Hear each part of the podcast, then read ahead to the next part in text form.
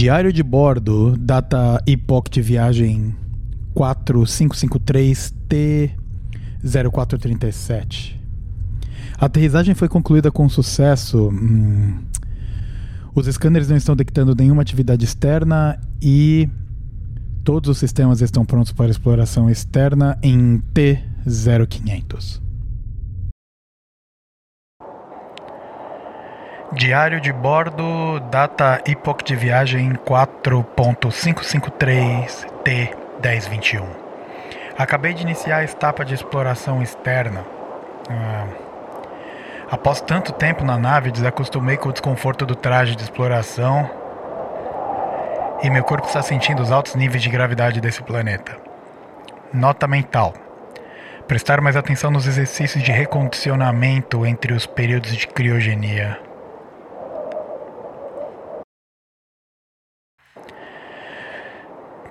Diário de bordo, data epoch de viagem 4.553T1145.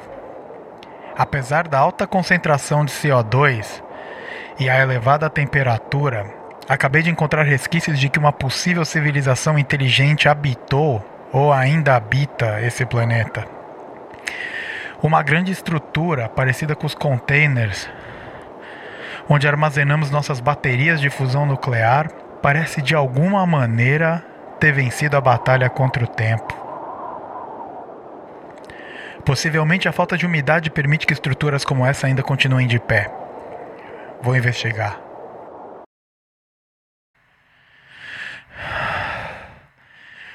Diário de bordo data epoch de viagem 4.553 T1227. Encontrei Acho que encontrei algo incrível. Um aparente objeto de grande porte parece estar coberto por uma espécie de tecido grosso. Uau! Uh! Algo parecido com um veículo pré-histórico de cor acinzentada estava coberto. Aplicando scanner.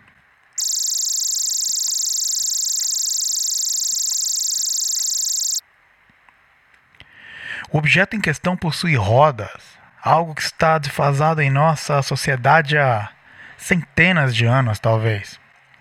Existem símbolos nessas rodas, frente e traseira do objeto que fazem menção a algum animal quadrúpede em movimento. Imagino que possa ser alguma referência a algum deus da, da época ou algo do gênero.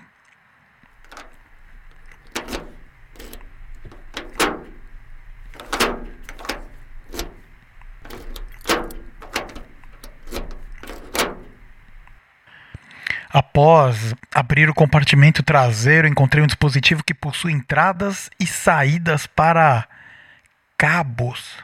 É impressionante se deparar com uma tecnologia tão defasada assim.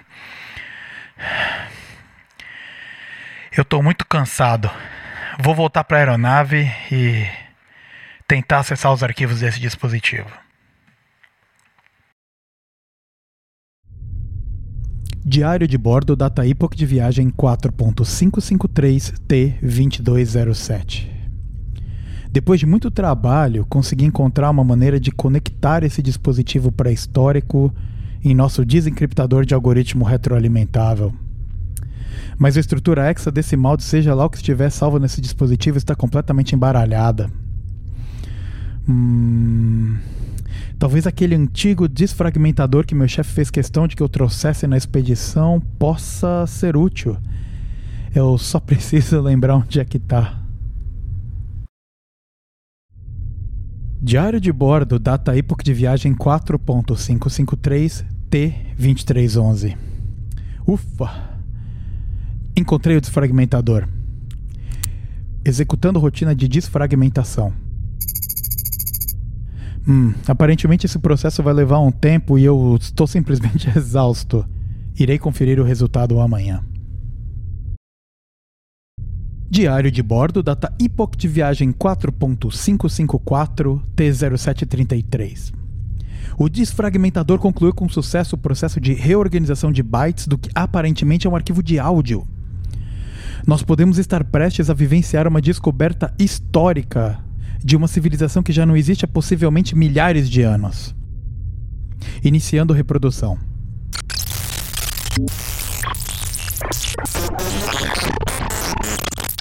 Lá vem o homem macaco correndo atrás de mim.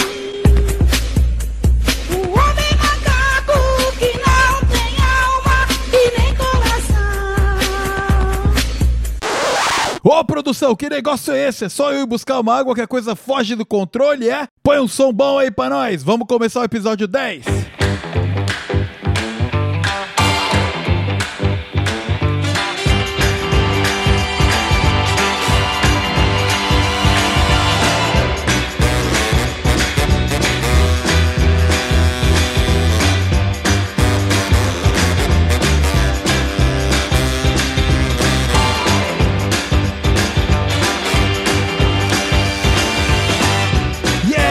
Aí, senhoras e senhores, meninos e meninas, nós sobrevivemos ao décimo episódio do É Isso Aí. E hoje é um episódio muito importante. Como você já percebeu, se você clicou pra ouvir a gente, é que nós estamos com uma identidade visual nova. Tem mascotinho, tem figura nova. Finalmente, um profissional colocou a mão na, na arte que antes era eu que tava fazendo. Tava meio merda, eu sei. Mas, mas puta, eu espero que você goste. E daqui pra frente, a, a nossa identidade vai, esse visual vai ser mais pra essa linha, mais descolada. E hoje nós vamos falar de um papo muito foda, que combina muito bem com a celebração desses 10 episódios. É quase uma. Quando é que, como é que é? Como funciona quando a menina faz 15 anos? É debutante? É isso? Não? É debutante? Debutante, debutante. Isso, isso. É, isso. É, debutante. Isso, debutante. Então tá Um sendo baile. um baile. Então esse aqui tá sendo o baile, é isso aí, de debutante de 10 episódios. Porque 10 é um número bonito, né? É aleatoriamente decidido. Mas nós vamos falar sobre arte. Sobre a importância da arte na nossa vida, principalmente agora na pandemia, as produções elas se mostraram muito importantes porque várias válvulas de escape e lazer que a gente tinha no dia a dia simplesmente sumiram de um dia para o outro quando o mundo entrou em lockdown. Então, o que antes você sairia para tomar uma cerveja com seus amigos no, num bar ou passar um, um- um tempo fora fazendo um exercício ou pedalando, ficou muito, ficou muito mais complicado de tudo isso. E as pessoas se apoiaram no Netflix, se apoiaram na música, o podcast mesmo, principalmente no Brasil, explodiu de- depois da- do fenômeno pandemia, porque as pessoas começaram a descobrir o valor da mídia, né? Então, para falar sobre isso, eu trouxe um representante de cada caixinha um pouquinho. Eu vou representar o lado da música, é, vou tentar dar o meu melhor aqui, apesar de não ser músico, gasto muito mais tempo com isso do que deveria. E agora eu vou chamar os meus convidados. Começando por a figurinha repetida, o cara que nunca segue a pauta, Demétrio. Se apresenta. Oh, valeu por insistir nesse erro de me chamar aqui para participar desse podcast, né? Eu sou o Demétrio. Essa que tá miando é a Biela, que tá aparecendo aqui de fundo. Estou representando também, não me sentindo um, um- um representante dessa área, mas eu vou re- tentar representar um pouco a parte do audiovisual, do produção de eventos, de, de, de vídeos, filmes, clipes e coisas ligadas a essa área. É isso aí, o Demi também, ele tá sendo humildão. Nós vamos falar um pouco mais e resenhar um pouco mais sobre isso um pouquinho mais pra frente do episódio, mas ele também é conhecido como DJ Demetrio de São Paulo, né, Demi? Nossa, que. que é, deixa pra lá. Vamos lá, seguindo aqui as nossas introduções, já que a gente tá com, com celebrando, é a primeira vez que convidados que participam comigo via Discord estão no mesmo lugar. E agora eu abro pra você se apresentar, Bia. Quem é você, o que você faz e qual é a sua arte? Eu sou Bia Hader, é, eu sou atriz, sobrevivente em tempos de pandemia aqui no Brasil e trabalho com eventos, então a pandemia foi maravilhosa para mim, né? Ah, É, sou esposa do Demétrio, e que acabou de se apresentar, e vamos, vamos falar sobre isso aí, porque as portas se fecharam aqui pro nosso lado do pessoal da arte, viu? é, E é. acho que é isso. Vamos, vamos conversar. Legal, Bia, legal, Briga. Obrigado por, por ter salvado um minutinho, um minutinho não, umas horinhas, né? Tudo Vigo, que então eu vou, prometo que vai ser divertido. e a terceira. legal, é, vai vai, ser vai, legal. vai, ser legal, vai ser legal. Toma- E se não for, fala que foi, porque daí eu não me sinto tão mal. Pode deixar, então tá bom. E ter- o terceiro convidado que temos aqui é o cara que tá representando a dança. Andrei, se apresenta aí pra, pra gente, conta um pouquinho de quem você é, pra, pra galera começar a te conhecer aí. Bem-vindo ao É Isso Aí. Obrigado, prazer. Meu nome é Andrei. Trabalho como promotor de esporte e lazer, sou formado em educação física. Também trabalho como personal trainer, né? Consultoria online hoje, porque presencial a gente deu uma afastada aí também. E representando a dança, né? Que é o meu hobby favorito. Agora eu comecei a praticar há pouco tempo atrás, uns 10 anos. Mas quando eu vim aqui para a faculdade. Espero poder agregar um pouquinho aí no, no que diz respeito à arte da dança. Legal, cara. Puta, muito obrigado por, por ter vindo. Então, a gente tá se estendendo nessa abertura aqui. Eu vou parar, vou calar a boca. Vamos fechar esse bloquinho de introdução e começar a bater um papo com essa galera foda. Vambora, produção. Sobe o som aí, produção. Vamos!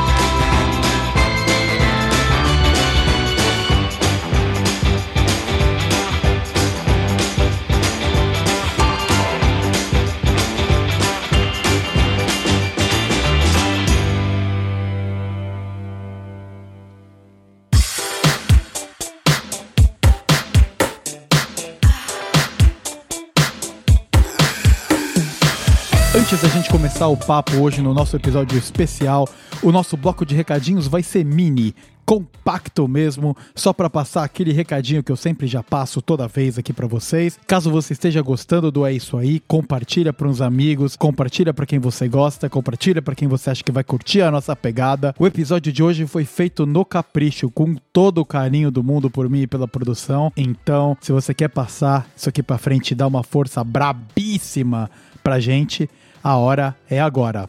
Tá bom? Você pode nos ouvir pelo Apple Podcasts, pelo Google Podcasts, pelo Spotify, Deezer. Agora nós também estamos disponíveis no Amazon Music. É, não, mole não, estamos estendendo as nossas asinhas. E é só isso que eu vou passar hoje no bloco de recadinho. É pra ser rapidex mesmo, recadinhos expressos.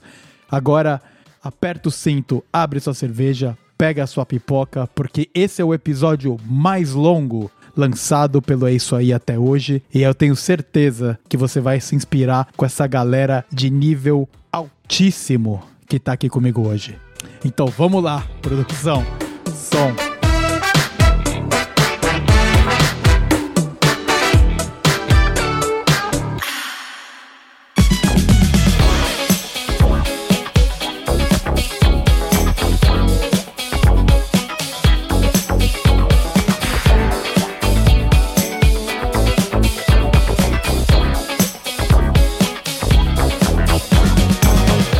Pessoal. É, queridos convidados, vamos começar a falar sobre arte, né? Eu acho que eu, eu como nerdinho, né, meio programador, matemático, essas coisas, eu sempre fui muito, muito ligado a, a, a filmes, principalmente a ficção científica. Para mim, ela, ela me trouxe vários costumes, né? Também agora, depois quando eu fui Ali por volta dos 14, 15 anos, eu comecei a me envolver com a música e nunca mais parei. E cheguei a ganhar algum dinheiro com aquilo, né? Nas minhas, nos meus trabalhos como DJ por aí. Inclusive, fizemos, eu e o Demetrio fizemos um collab, se é que dá pra chamar de collab. É, um pouco menos, né? Não exagera. É.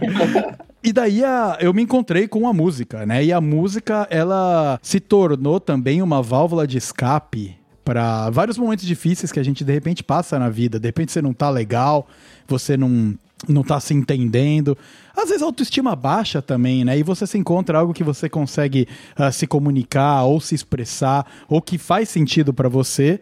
A música teve esse impacto muito grande para mim. Então, essa época dos 14, 15 anos, onde eu comecei a me envolver com isso foi aquele cara do rock, né? Então, vou Iron Maiden e tal, e sei lá o quê. e acabei entrando em banda, toquei em banda na bateria, toquei banda no baixo, toquei banda na, na guitarra, vivia em estúdio. Depois veio a, a vida de universidade, né? Que é uma vida um pouco mais diferente, onde você tem menos tempo para passar em estúdio e tá fazendo mais tempo outras coisas, não necessariamente estudando. Mas aí foi quando começou o universo do DJ. Eu, eu coloquei o, um, um dinheirinho e, e comecei a trabalhar com, com, com, festinhas, eu fazia festa pra faculdade, e a gente foi, cada dinheirinho aqui entrando ali, era o meu ganha-pão, foi o meu ganha-pão por um, por um tempo, então era uma, uma época com bem pouca grana, na verdade, né? Que eu não ganhava quase nada. A maioria, todo mundo queria vir pagar em cerveja, a maioria das vezes, né?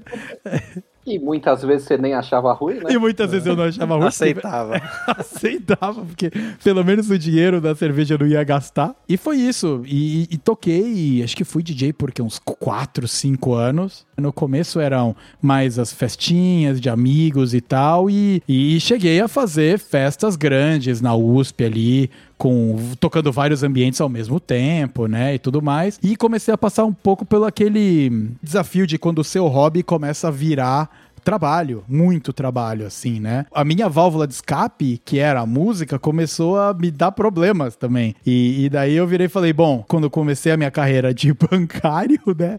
Lá da matemática, fazia matemática, comecei a trabalhar no banco, eu optei por desligar essa, essa chavinha e voltar até a música só como lazer. E aí ela voltou a me fazer muito bem de novo e, e ficou tudo certo. A gente tem aqui a, na nossa mesa virtual pessoas que tomaram decisões hum, diferentes, né, Bia? Você, você, por exemplo, você resolveu entrar mais full in na, na sua é. arte, né? É, eu comecei a fazer teatro quando eu tinha 14 anos, né? Uhum. Então, antes disso, assim, fazia de brincadeira na escola, aquela coisa, né? Mas eu sempre, sempre gostei, assim, muito mais do que as outras criancinhas, né? E aí, comecei a fazer mais seriamente, assim, com 14 anos, depois fui fazer profissionalizante, né? Então, uma das minhas primeiras memórias, assim, é eu falando pra minha mãe, é, ah, eu sei o que eu quero ser quando crescer. Eu tinha uns 5 anos, assim, uhum. né?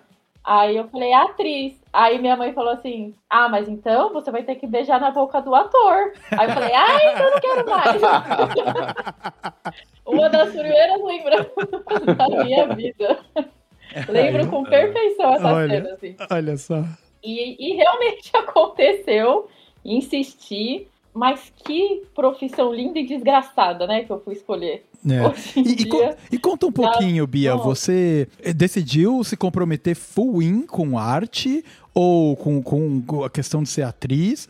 Ou você, ah, eu tenho um plano B de fazer uma faculdade mais tradicional em, puta, sei lá, direito? Por exemplo? É, então, eu fiz uns quatro cursos, assim, e não concluí antes, né? Uhum. Porque eu tinha essa, essa preocupação do plano B, né? Claro, não tem como não ter, né? Então, antes de eu me comprometer mesmo, né, é, com a, a artes cênicas, eu ficava pensando nisso, né? Não, eu preciso fazer uma outra coisa e tal. E aí eu comecei, fiz faculdade de é, artes visuais, não tava fugindo muito, né? É, bom, fiz faculdade tá bem perto, na verdade, né?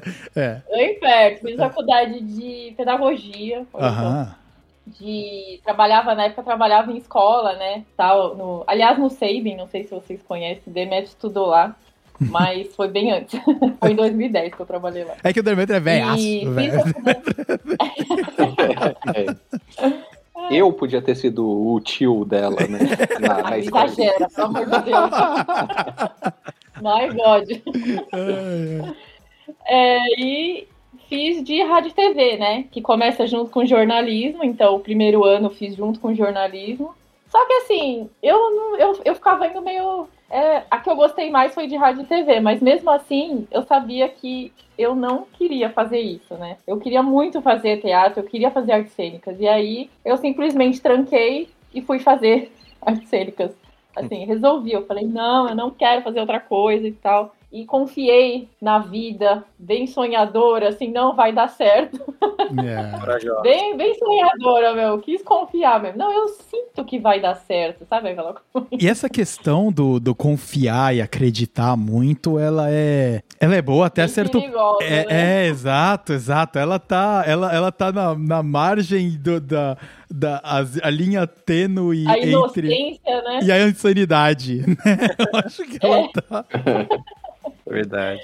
Foi bem isso. Então, ah, eu queria acreditar, sabe? É uma coisa que eu queria acreditar que ia dar certo de tanto que eu queria, né? E, nossa, mas aí depois que você entra, né, nesse meio e, e você vê como que o mercado, assim, funciona, né? Como que as coisas funcionam, aí vem o, o baque ali da realidade. Não é tão, não vai ser tão fácil quanto. Eu sabia que ia ser difícil, eu não estava iludida nesse ponto, né? Eu sabia que era uma coisa muito difícil, mas eu tava realmente acreditando, né? Mas assim, ver realmente na prática ali que assim, é só indicação. Se você não tiver indicação, você não sabe, é muito, quase impossível, vou dizer assim, né? Não impossível, mas chega perto do impossível.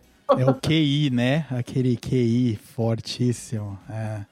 É, e assim, o tanto de coisa errada que tem, assim, no sentido de é, agência que só quer de ator, né? Não tô dizendo modelo, não. Agência de ator que só quer vender book, então eles lucram com isso e ficam prometendo coisas que, obviamente, né, se a pessoa for mais bobinha, vai acreditar, mas que óbvio que não, não se concretizam, né? Porque nesse meio não tem como prometer nada, sabe? Quem te promete alguma coisa, já tá. O que mais tem é gente querendo ser certinha, né?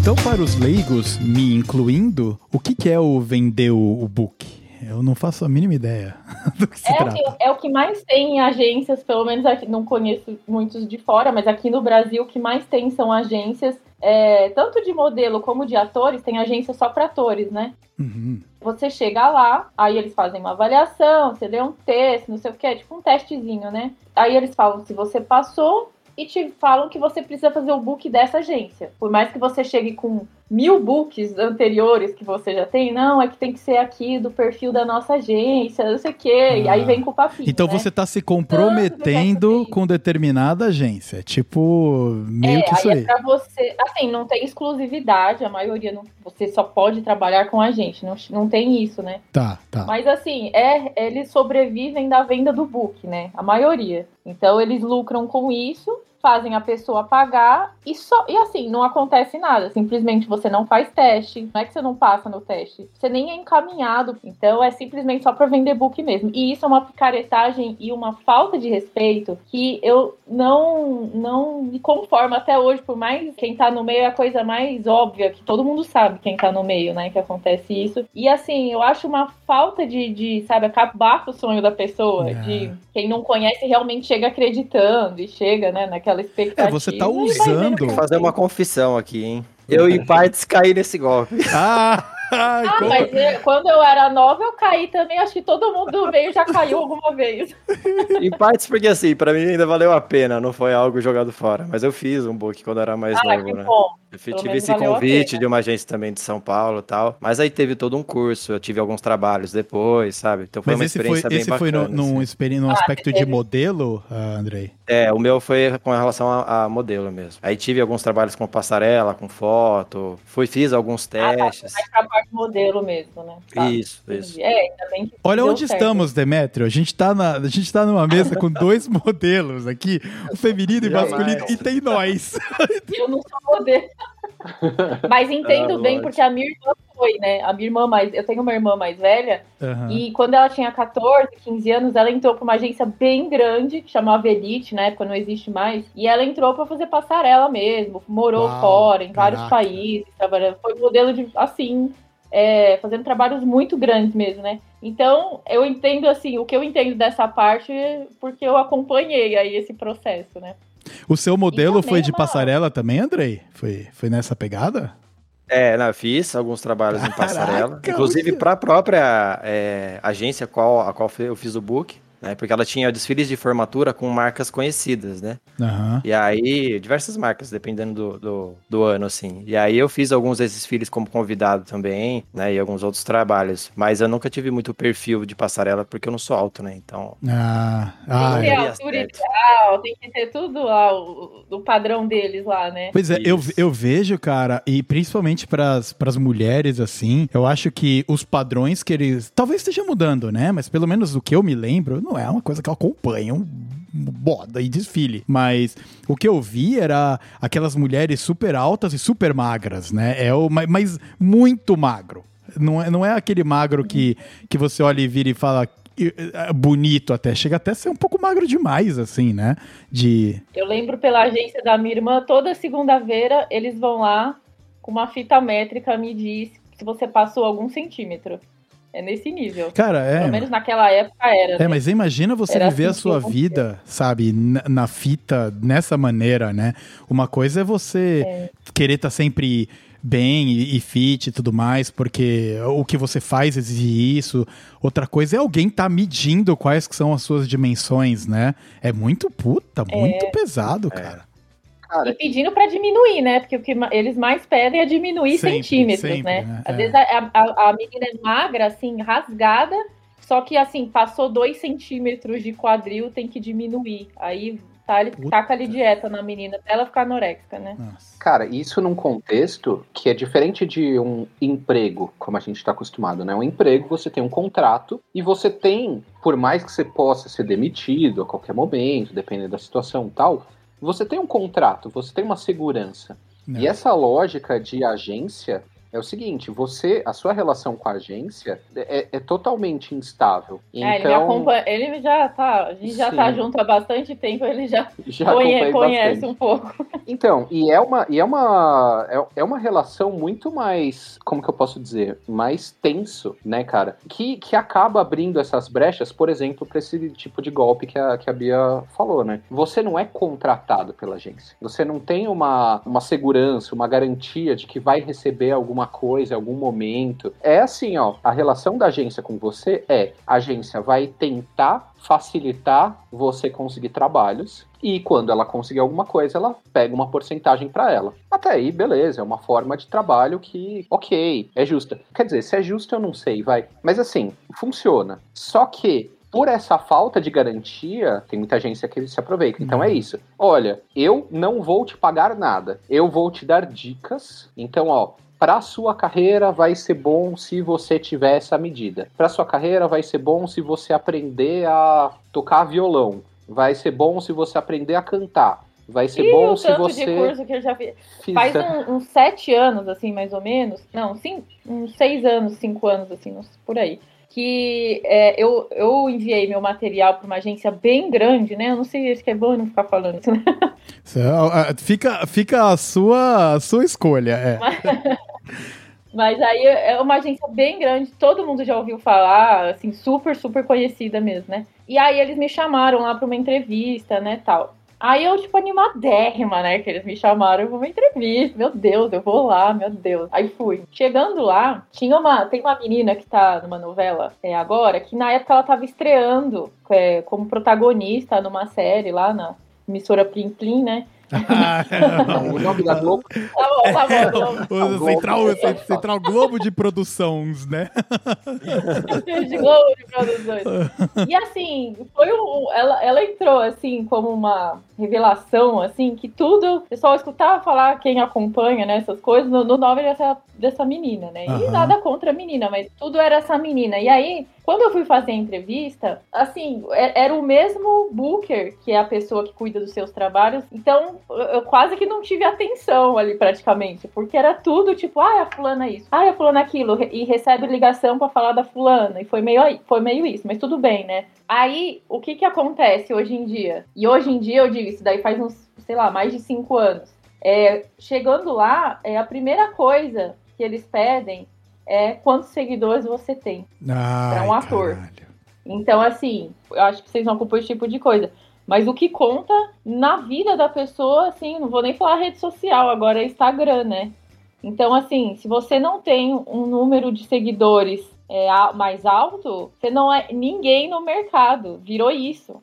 O que, que é um número mais alto? É tipo mil, vinte mil? Qual que é a, a- a ordem de grandeza desse número? Eu, eu falaria assim, no mínimo uns 30 mil. Caralho, No mínimo. puta que Bem baixo gente, ainda. cara. Falaria bem baixo ainda, porque virou isso. É tão absurdo, eu não me conformo ainda com isso, mas virou isso. Você não existe no mercado agora se não for o raio do Instagram, né? Aquela época ainda as pessoas usavam mais o Facebook, eu inclusive, né? Então eu entrava no Instagram de vez em quando, nem me Ah. ligava nisso. Aí me perguntaram, né? Aí eu, ah, Instagram, eu nem entrava no Instagram direito, né? Aí eu fui lá ver quantos seguidores eu tinha, tipo, nem imagina. Portas fechadas, né? É, mas Foi olha- olha que como é- mais foi relevante. E é completamente sem sentido, porque pensa só, é como se não, não, é existe. nossa obrigação, não é obrigação do ator que não. ficar alimentando essa rede e ficar nesse processo que é uma coisa influencer aí, que agora que tá na moda, né? né? Não é obrigação É, nossa, então isso que não é esses- o trabalho. O sabe? que esses pau no cu estão querendo dizer é que não existia arte, tipo, vi- visual antes de Instagram. Então, então, quem era ator antes, só porque o cara não era um influencer, sabe? Porra, quanta coisa muito. É, porque agora eu acho que assim, eles pensam, não, deixa eu. é, vamos trabalhar com pessoas que têm um grande alcance, né? Pra poder fazer publicidade, poder fazer. Só que assim, não é o ofício, sabe? Então é, é muito revoltante. Aliás, a classe artística do- de atores mesmo tá assim.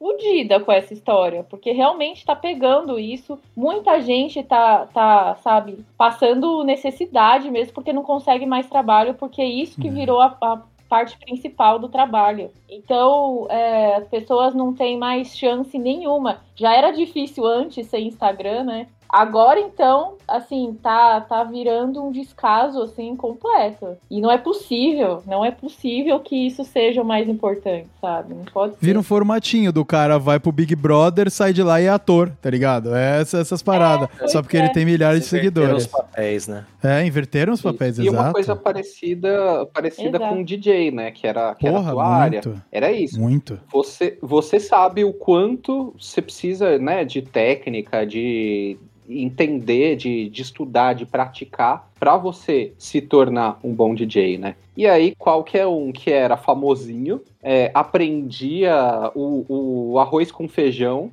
de um DJ, né? O básico do básico. É. E aí, como a gente tá falando de uma tecnologia, né? De uma coisa que tem um viés tecnológico aí, tem um monte de recurso que facilita a vida do DJ, né? É. Umas um auto-sync, umas coisinhas assim que, que vai deixar o negócio mais fácil. E aí o cara usava todas essas ferramentas, tomava, vamos dizer assim, o espaço que já não é tão grande, né, de, de, DJ, de mercado, né, para os DJs, tendo muito menos habilidade, muito menos é, é, técnica e talento para coisa, só porque era uma pessoa famosa. E daí e atraía Eu, eu chuto assim, bem, bem sem medo, que não vai demorar muito pra acontecer isso também com roteirista. Parece estranho, mas eu chutaria fácil, que não vai levar tempo. Roteirista, se a roteirista não tiver muito seguidor, não vão.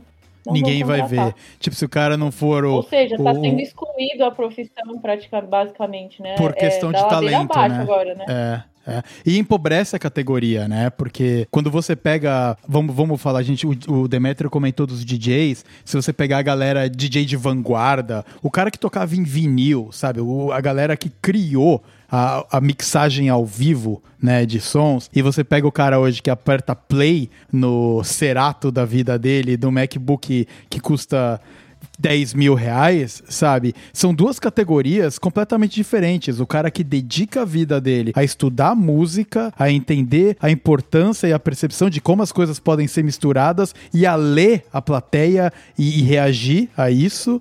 E o cara que dá play. Cara, sabe? O cara e é, é foda, né? Eu lembro durante a minha época de DJ, às vezes quando a gente tava ali arrumando as coisas e tal, tinha gente que tava ajudando a gente com cabos e tudo mais. E a galera sempre fala: Ah, Vitão, Vitão ele é DJ, ele é bom DJ e tal, mas ele também é músico, ele também toca instrumento, sabe? Como, como se. Como se fosse uma coisa apartada, né, cara? É.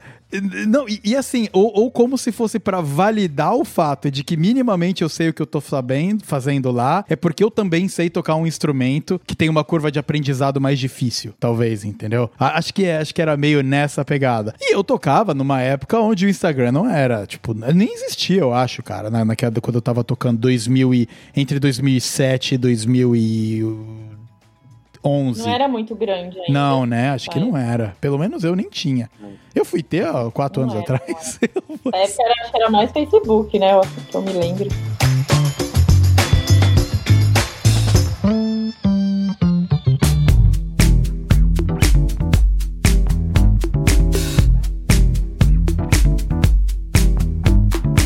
E Demi, você. Bom, você conheceu a, a Bia num- numa das produções, né? Então acabou. O, o casamento de vocês veio da, da arte, né? E. Veio da arte. Eu acho que, você- eu acho que é uma maneira muito bonita de você colocar isso. Ah, é, mas, mas é muito inspirador, é muito inspirador o relacionamento de vocês.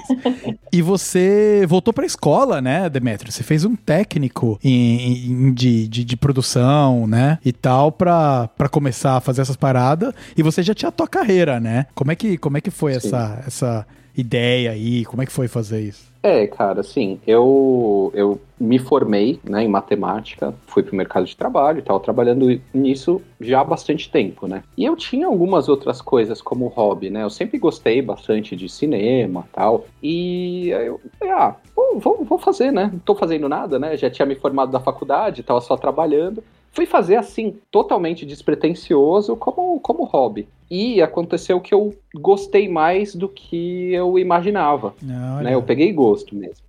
E aí, assim, nesse processo que eu estava estudando ainda, o legal desse curso foi que era muito mão na massa. Então, durante esse curso, que durou dois anos, eu fiz, assim, acho que uns seis ou sete produtos audiovisual, né? Entre curta, é, documentário, clipe, é, programa para TV, programa de rádio, sabe? Tinha um monte de coisinhas assim que a gente fazia. Uhum. E justamente quando eu fui fazer um clipe de música, primeira vez que eu ia fazer um clipe, né? E, inclusive, ó, mais um gancho de mais um, um cara que participou aqui do, do podcast, o Cabelo, participou do podcast do, da NFL, né? Verdade. Que tem banda, que é músico, né? Já tinha alguns clipes lançados, alguns álbuns, acho que ele tava no terceiro álbum, se não me engano. Eu comentei com ele. Na verdade, eu tinha comentado quando eu tava fazendo esse curso que em algum momento eu ia fazer clipe. E ele falou: opa, faz da minha banda. Uhum. Era uma equipe, né? Da, da nossa. Como um trabalho em grupo, né? Mas. É trabalho, tipo trabalho de escola, assim, em grupo, que cada um pega uma Não, partezinha. é de, de escola mesmo, né? Trabalho em grupo. Então vocês formam uma equipe e fazem. Então você vai ter uma equipe com um diretor, um produtor, um, um diretor de fotografia, um diretor de arte, Uhum. um Até agora, tudo isso editor. que ele falou foi tudo ele. Não, não foi tudo, tudo eu, Bom, não. tinha Não, um é que diretor Ele filmou, ele dirigiu, ele produziu. Não, não, não. Teve bastante gente que ajudou. Da famosa não, mas eu assim, presa. como, É, eu preso. é, como todo trabalho Eu de lembro dele escola, fazendo tudo. Então, como qualquer trabalho de escola, vai ter sempre aquelas pessoas que realmente fazem o trabalho em grupo e aquelas pessoas que são carregadas pelo grupo, né? Que estão A ali só para colocar o nome no trabalho. Exato, né? é mochila, Faz parte, exato. não foi diferente ali, né? Então, é, te- mas teve bastante gente ali que pôs bastante a mão na massa. É, e nesse clipe que eu acabei conhecendo a Bia. É, Isso que ele assim, gostou de fazer. é, Ah, oh. Não, mas assim, A- a- é, isso, isso é uma ótima, uma ótima história. Que o meu primeiro contato com a Bia, que hoje somos casados, o meu primeiro contato foi um currículo. Foi meu eu recebi o né? currículo da Bia de Aí ele já olhou. com fotos. É, com foto. Não, e assim, na verdade a gente não escolhe o ator, a gente joga aí, galera, quem quer participar? E vê se alguém responde dessas pessoas que, que responde, procura quem que, ach, que foi o menos, mais próximo do que você queria. Tipo eu com Né? o podcast, E que aí? joga os convidados e quem topar se meter nessa furada Por Sempre aí, tem os por loucos, aí. sempre. sempre tem. Sempre tem. E, e eu- só um- uma curiosidade, um, um, um caos que eu Ah, vamos, ouvi aí, agora é a hora de que um- começa a sair da pauta. Vamos de um lá. É. Não, mas é um exemplo disso no mundo profissional real, né? O filme Tropa de Elite, Aham. né, do... é, com o Wagner Moura estrelando e tudo mais, eu ouvi, né, uma entrevista do pessoal contando que o filme, ele foi completamente mudado na edição. O Tropa de Elite que a gente assistiu, o personagem principal é o Capitão Nascimento, o Wagner Moura, Aham. certo? Só que no roteiro, o personagem principal era o Matias, Ah, que era o, o soldado. o soldado. O Capitão Nascimento era um personagem da história, mas toda a história era contada do ponto de vista do Matias. Só que depois, quando o pessoal foi trabalhar o material, eles viram que o personagem do Capitão Nascimento estava tão melhor, estava tão bom, se destacou tanto que eles falaram: putz, será que a gente consegue? Sabe aquelas ideias loucas de ilha de edição? É. Putz, será que a gente consegue mudar o ponto de vista da história, com tudo já filmado, tá? Do, do Matias pro Capitão Nascimento e fizeram. E deu certo. E, E aí coloca a voz do, do Capitão Nascimento narrando um pouco a história, né? É. Exatamente. Que é uma coisa que é tranquilo, Tranquilo de você de gravar adicionar. depois das filmagens, né? Chama o Wagner Moura pro estúdio. Então, é, é uma coisa bacana do audiovisual que você tem esse momento de criação É. apesar de parecer que é só no começo, que você pensa na história, escreve o roteiro e planeja como vai ser contada essa história e tudo mais.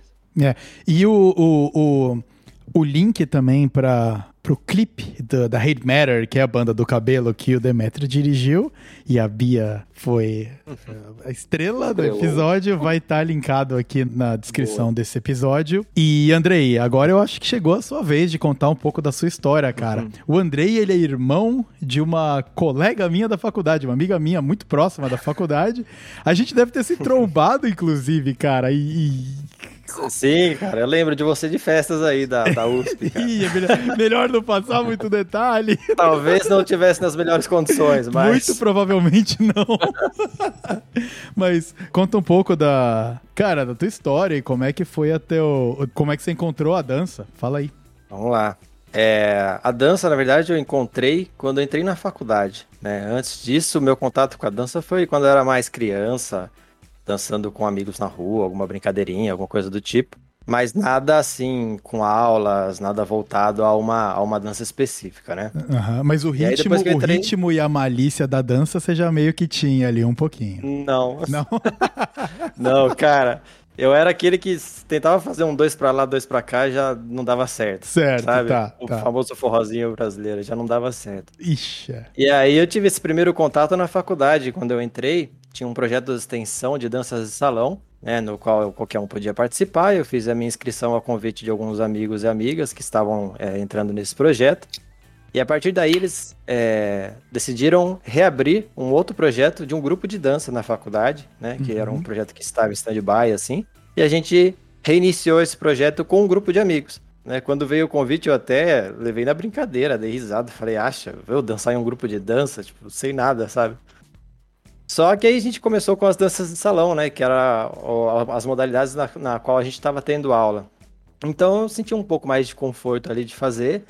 Montamos algumas coreografias, daqui surgiu a, a oportunidade de um espetáculo, né? Isso na A Universidade nossa- de, de Educação Física. Isso, eu Tá. fiz o Nesp Rio Claro, Tá, né, atualmente ainda moro aqui.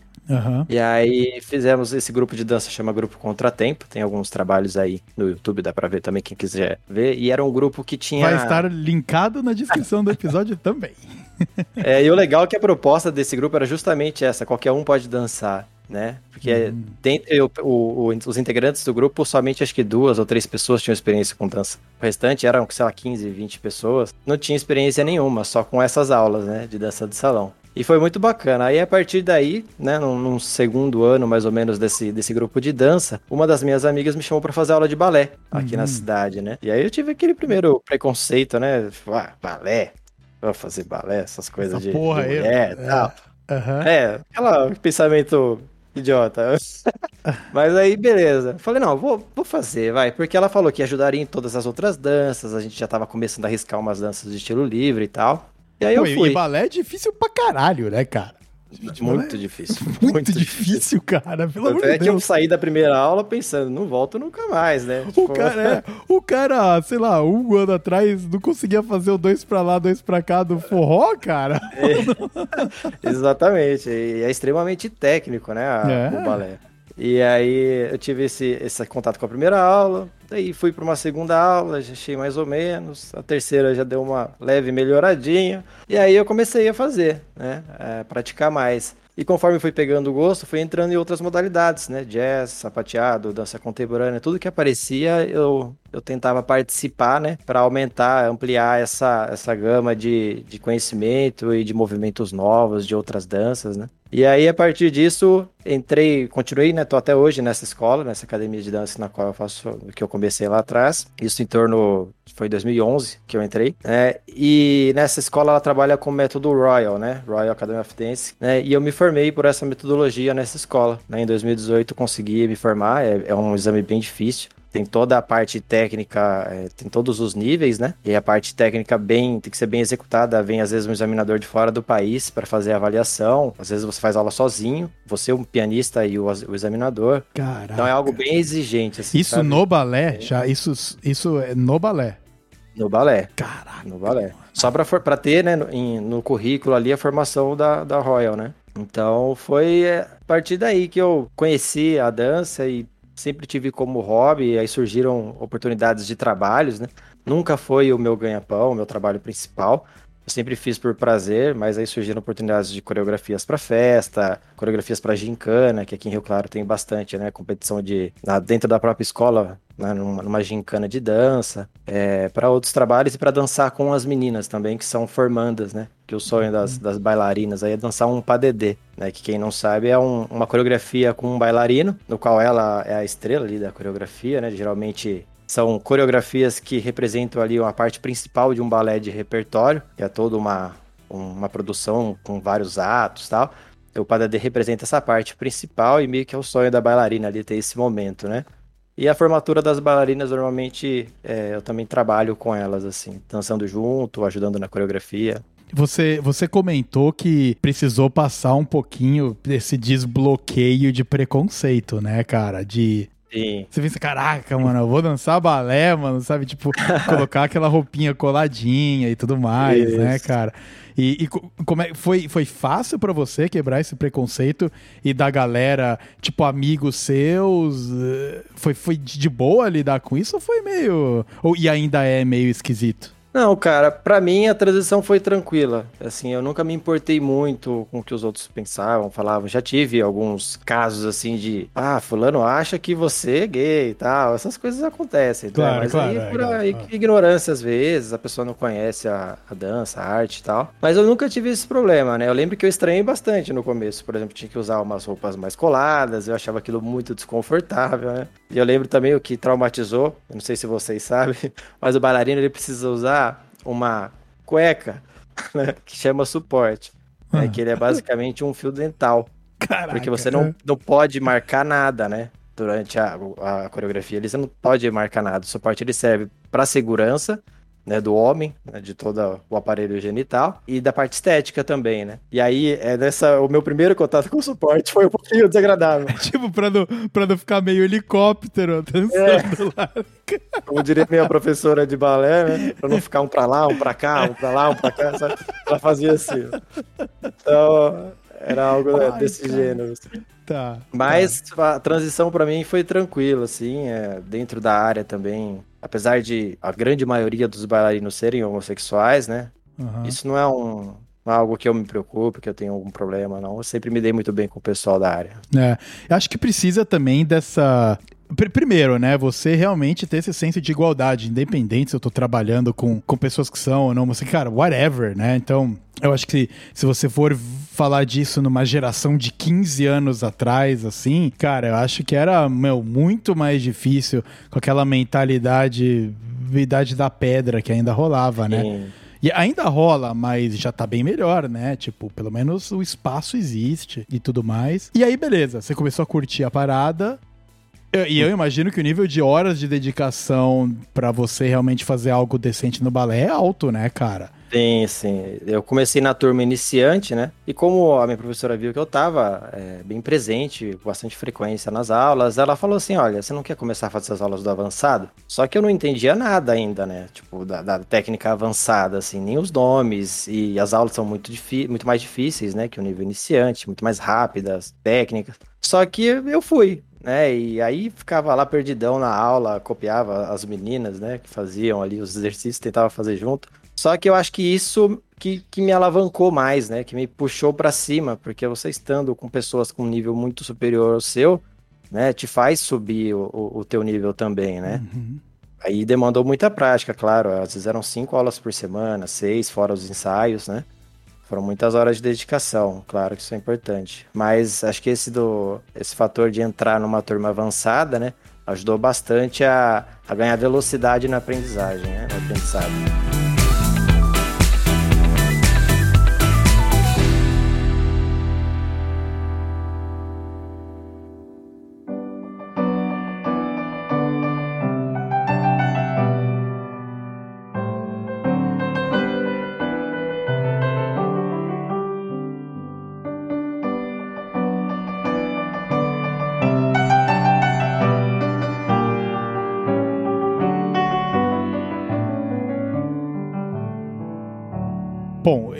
Balé também é uma parada que exige pra caceta do, do físico e tudo mais, né? Por exemplo, pra você, que é educador físico, mega em forma e tudo mais, acho que não teve tanto, talvez, esse desafio, ou mesmo assim ainda foi foda. Teve, teve sim. Caramba. Teve porque assim, né? O, o meu desafio inicial no balé foi uma das capacidades físicas que é a flexibilidade. Né? Ah. Isso é uma coisa que eu não treinava, né? não tinha o costume. Apesar de, de ter sido muito flexível quando era mais novo, fazia Kung Fu e tal, eu parei de treinar flexibilidade muito tempo, e aí quando eu retomei, né, na, na dança que eu precisava, né, Tá durão, ser né? flexível, É. cara, era daquele que se eu abaixar não encostava na canela direito, assim, vai- era triste. E o balé exige bastante flexibilidade, até pelas estéticas, a estética dos movimentos, né? É necessário, a amplitude tem que ser grande, tudo isso dá um melhora mais, né? A, a estética do passo. E foi um desafio, né? Físico, não só na questão de flexibilidade, de resistência. O bailarino ele tem que carregar a bailarina, ele tem que saltar muito, girar muito. Então, é, pro bailarino, né? Pro homem, fisicamente é mais cansativo no termos de grandes saltos, de algumas técnicas que exigem esse tipo de, de passo mais masculino Uhum. né? Não que para mulher não seja, para mulher é tão difícil quanto, mas a exigência mais técnica é mais presente, né? Nessa parte de delicadeza, de movimentos mais finos, assim. E o homem é aquela coisa mais, né? Saltos grandes e tal, que É. é uma coisa mais extravagante. Pô, você tava falando de flexibilidade. Eu, quando vim morar no Canadá, eu comecei a fazer snowboard, né? E, cara, eu sempre fui. Eu não sou um cara mega fit, mas eu sempre fui um cara ativo, sempre corri, sempre joguei bola tal tudo mais, né? Tá certo que a cerveja, ela. Ela compensa por tudo isso e mais um pouco, mas, mas, não é isso que eu tô querendo dizer aqui. Eu também nunca fui um cara muito flexível, né? E no snowboard, você tá com os dois pés presos, né? Então, quando você tá sentadinho e você levanta, é, você tá com os pés presos numa prancha e você precisa usar o impulso do, do teu corpo e também uma, toda aquela flexibilidade aqui meio abdominal assim, pra você minimamente conseguir pegar na onde tá a altura do teu pé ali, né? Segurar na prancha e, tchuc, e levantar, né? Pra você fazer. Cara, cara, mano, o primeiro ano que eu fui, o primeiro, eu, beleza, eu faço aqui há cinco anos, e o, o primeiro e o segundo eu não conseguia levantar. Eu tinha que virar de costas, tipo, que nem um helicóptero, assim, cara, porque. e aí eu ficava de joelho, de costas e com a mãozinha pra frente. Cara, era muita vergonha ali, cara. Aquela cena maravilhosa. Nossa, maravilhosa, cara. É. Porra, mano. E você via nossa. todo mundo passando e te julgando, né? Ah, julgado. julgado pra. Assim, meio que foda-se, sabe? Porque, porra, pelo menos eu tô fazendo, né?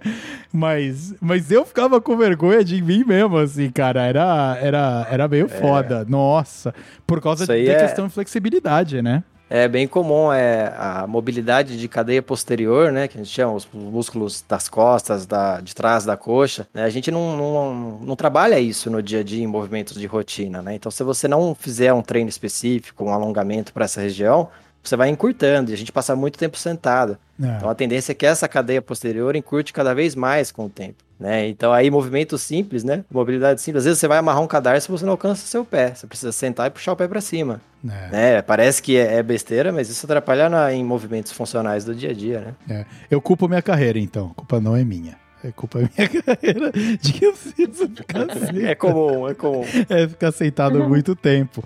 Mas foi, foi desafiador, cara. De a gente brincou aí da, da vergonha, né? Mas a gente, a gente passa isso. Eu acho que quando você quer fazer algo diferente e algo que você não tá acostumado, você passa por esse momento de vergonha. As primeiras vezes que eu fui tocar, né? Ao vivo, assim, eu falei, caralho, mano, nossa, a galera tá ouvindo, e se eu errar, vai ficar uma bosta, assim.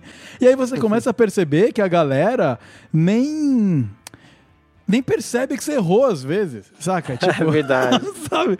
Ficou uma merda e, você sabe que ficou uma merda, mas a galera nem percebe. E, e beleza. isso acontece muito na dança, né? É, no palco, no, no ato ali da apresentação. Você, às vezes você errou uma coisinha que você fica desesperado ali, você fala que ficou horroroso, você vai ver no vídeo, às vezes é uma coisa muito pequena no palco, né? E eh, normalmente as pessoas não reparam, né? Porque a gente exige muito e conhece, né? A técnica ali que tá aplicando. Então quando você é quem não conhece às vezes, ou tem pouco conhecimento, nem, não consegue notar, né? É, é. Com ator acontece isso também, porque às vezes você tá fazendo uma cena que você é, esquece alguma coisa, né? Você muda e não dá pra perceber ali porque está no malemolência ali. É, eu acho que tem isso. Eu, acho que em todas essas tem, tem essa coisa de você, às vezes, adaptar, usar o seu erro na sua performance para que aquilo deixe de ser um erro e se transforme em algo que faz parte do que você está fazendo, né? Eu imagino que no balé isso deva ser bem mais complicado de ser feito. É. Mas É. talvez numa, numa dança mais livre, eu acho que possa rolar um negócio assim, né? De você errou algo, você, você queria fazer uma coisa e não deu certo, e aí é esse não dá certo, você usa pra, sei lá, pra, pra Aviso. Improviso, alguma coisa assim, né? É, depende da, da dança, né? Quando é danças em grupo, no qual tá todo mundo fazendo a mesma coisa, aí não tem muita opção, né? Você errou, tem que tentar seguir a linha ali, retomar a linha do grupo, né? Mas eu tenho uma história engraçada com relação a isso, que foi acho que o caso mais é, intenso que eu tive em palco. eu dançava, tava dançando um padedê, né? Com uma bailarina, que é só, era só eu e ela no palco, em uma competição.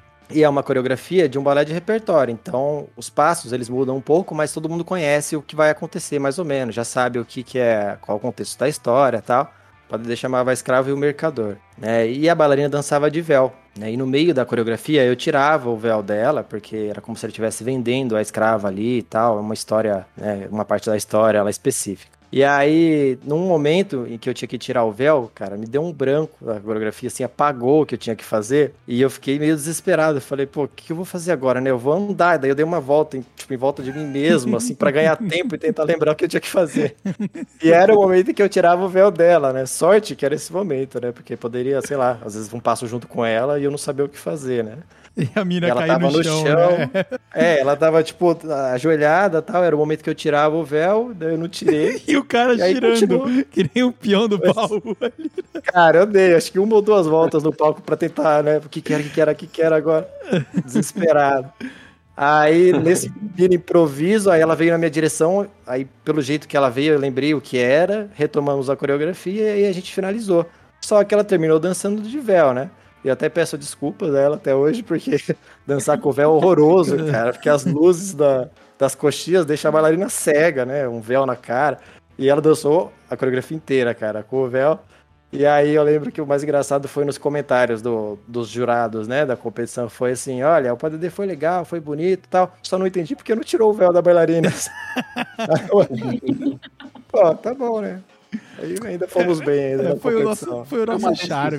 do diretor, né? Ele quis inovar. Quis inovar, é uma É, uma adaptação Me coreográfica. lembrou um erro da minha. Me lembrou um erro da minha peça de formatura. A gente se apresentou, não lembro, uns quatro dias, três, quatro dias, né?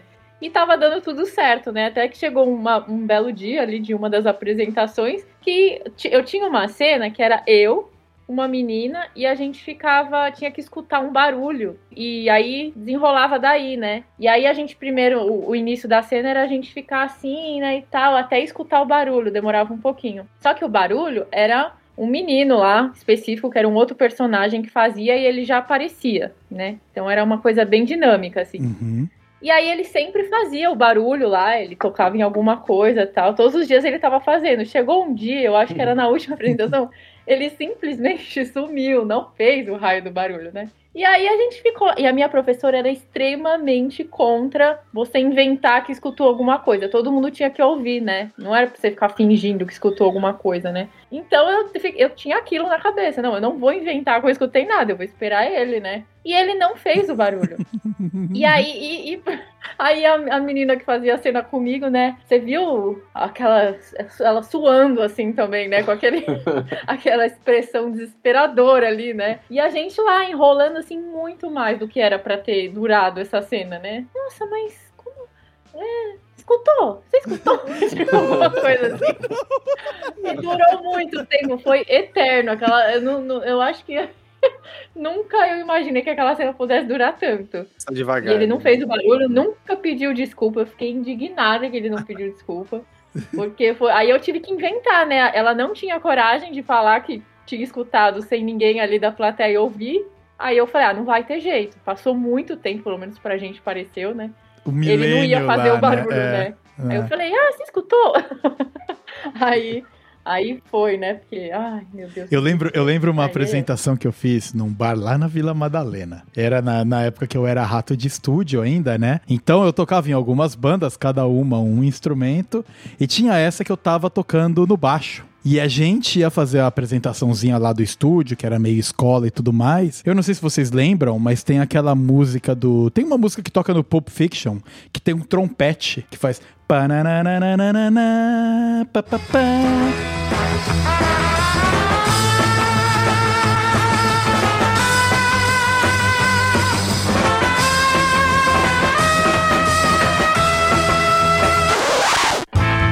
E, aí, um dos caras que foi tocar com a gente chamaram um, menino que tava estudando trompete. Então, a banda que a gente já tocava ali junto, a gente tava todo mundo mega entrosado, engajadaço ali, né? E eu era cabeludo, jovem, todo mundo se encontrando no mundo lá, né? E, e aí a gente começou a tocando e ela começa na guitarra, né? A música começa num riffzinho de guitarra e tal. E aí, na hora que o mano do trompete vem entrar, sabe aquele trompete que vem tudo errado, mas vem.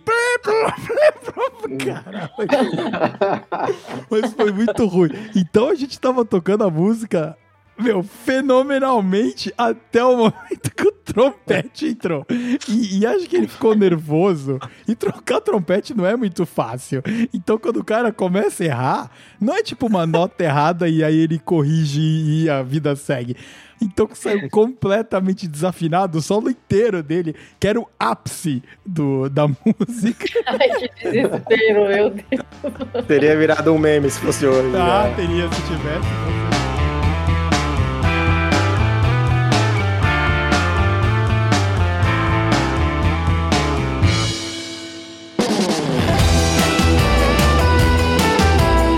Mas deixa eu contar uma história sua, então, que eu lembro, que é muito boa, cara, na, na tua época de DJ. Eu lembro uma festa que a gente tava, você tava tocando, eu tava lá também e tal. Festa animada, lotada, um monte de gente. E de repente alguém ali chutou uma tomada e desligou tudo. Desligou o som. Hum. Sabe? No meio da, da, no meio da, da balada. Não. E daí todo. É, aquele, ficou tudo né? escuro né? e em Todo silêncio. Mundo. Você só via a luz da desligou, geladeira do desligou. bar lá, quase. Isso. e aí, beleza, sai correndo, caçando onde que foi a tomada, que, o que, que aconteceu, né? E aí achou lá a tomada, ligou de volta, aí liga o computador, faz aquele tananana, que tá ligando o computador. É, porque aí... o equipamento que eu usava, ele usava o computador como suporte, né? Então ele era um equipamento de DJ normal, mas naquela época eu ainda não tava com CDJs. Então as músicas elas estavam no computador, só que eu mixava nesse controlador plugado ao computador, né? E aí é, né, tava aquele clima péssimo, né? Parou. Péssimo. Quando você tá no meio de uma festa e caiu a música. E, e ficou, sei lá, minutos, né, cara, até voltar tudo. O que que, que, que, o, que que o Vitão fez? Começou, é, ligou de novo o equipamento, né? Voltou. E aí tinha um ou outro espírito de porco que começou a gritar: Ei, DJ, vai tomar no cu. É. Ei, DJ. Não era aquela coisa generalizada. Tinha um ou outro que começou, assim, talvez de zoeira tal, mas começaram a fazer isso. O que, que o Vitão fez? Ligou o equipamento de novo, pegou o microfone e começou a, a, a cantar junto. Ei, DJ, vai tomar no, no microfone. E aí a festa inteira começou a gritar: Ei, DJ, vai tomar no cu. E aí, a hora que tava nesse ápice, ele pegou uma música de zoeira que ele tinha, que a- acredito que jamais ele ia tocar numa festa, mas ele teve a- o momento, né, a, a- a iluminação, pegou naquele momento que era uma música de brincadeira ali, que era uma música imitando, sei lá, uma música calminha, assim, uma baladinha, que a letra era Vai Tomar no Cu. É. E aí ele deu play nessa música, daí viu. Vai tomar no cu, vai tomar no cu, vai tomar no cu, bem no meio do seu cu.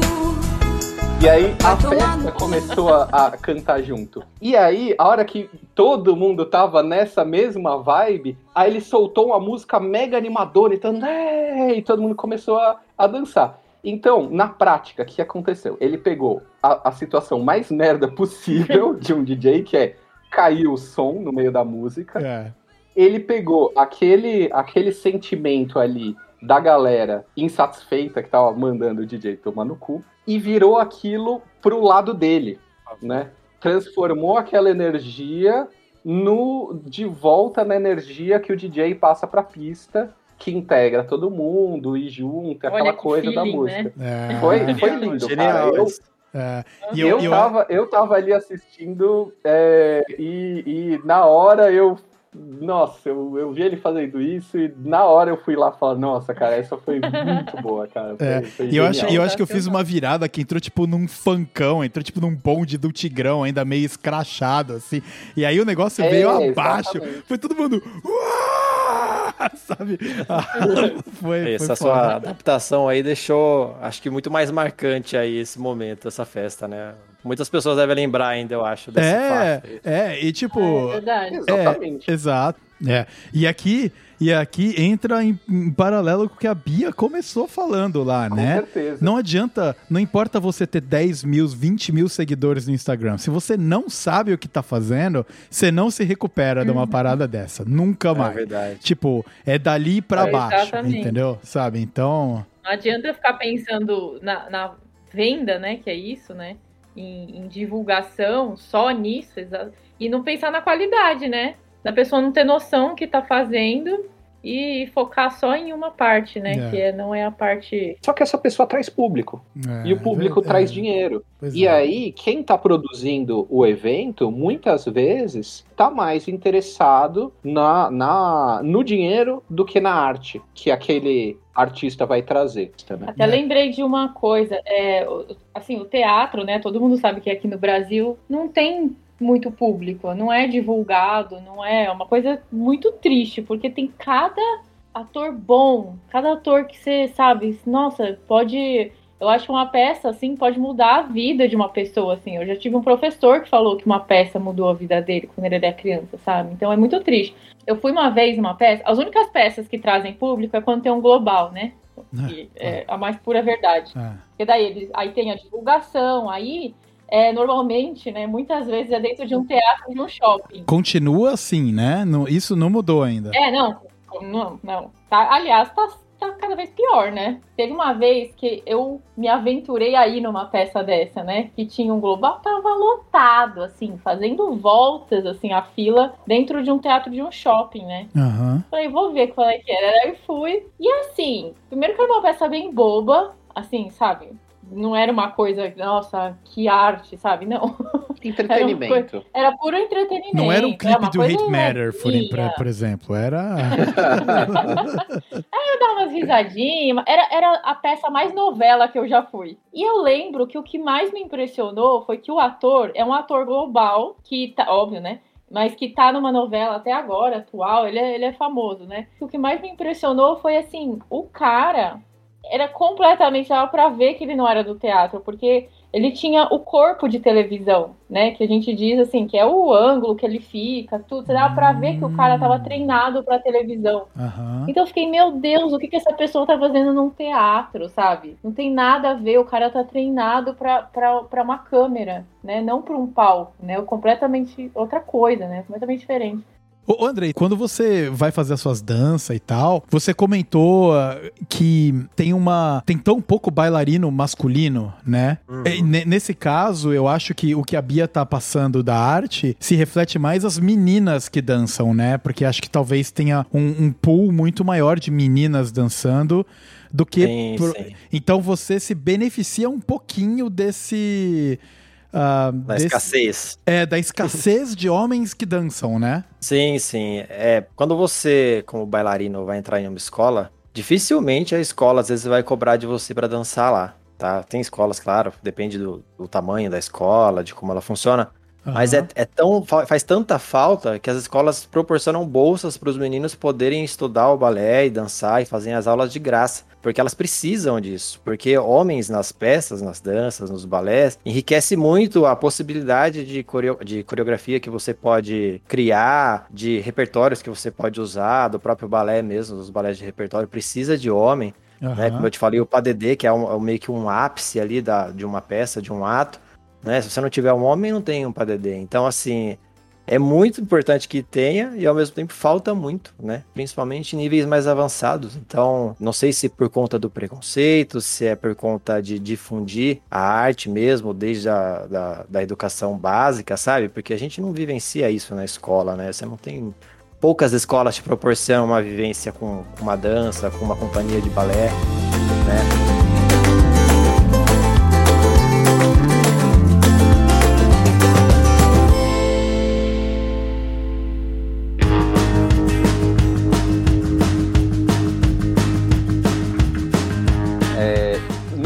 Começo da, da pandemia, agora, eu vi, eu vi por uma. pelo Facebook da mãe de uma amiga minha, sabe? Mas podia ser qualquer tiozão do zap, né?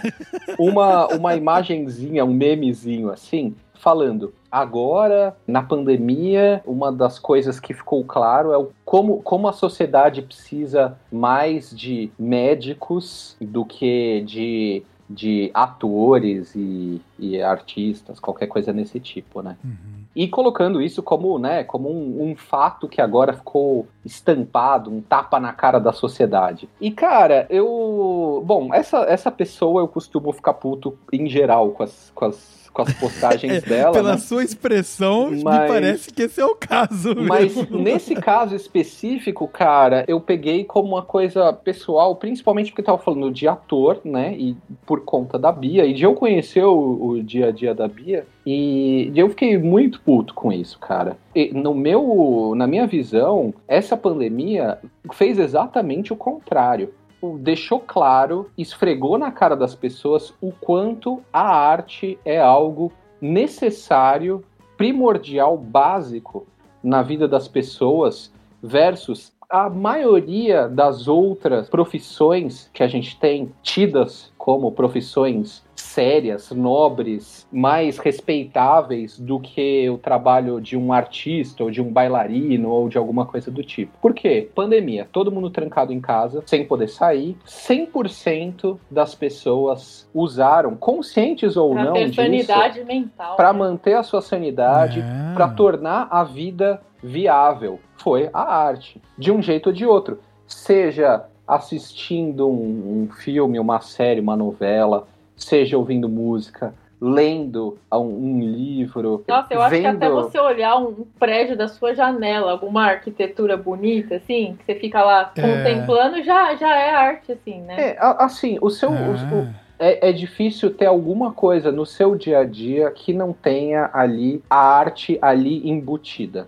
A arte, né, para mim, ela é e sempre foi um ponto de equilíbrio para a vida real, entre aspas, sabe? Para aquela rotina de trabalho que a gente tem, para a vida como um todo, assim, ela sempre foi o ponto de equilíbrio. Se você não tem a arte na sua vida, acho que fica mais difícil de você tocar isso, né? É. E todo mundo consome, assim, por, que agora na pandemia parece que as pessoas descobriram, né, também. Muita gente é. começou a falar que, nossa, como a arte é importante, porque não tinha essa consciência, né, que usufruía mesmo, sempre, sempre é, na vida mesmo cotidiana não tinha essa consciência que tinha arte na vida, né? O nome entretenimento ele pode passar uma ideia errada é... de que é não que é não necessário só porque é entretenimento. Sim. Só que o problema é que sem entretenimento a gente pira. Tenta só trabalhar e dormir.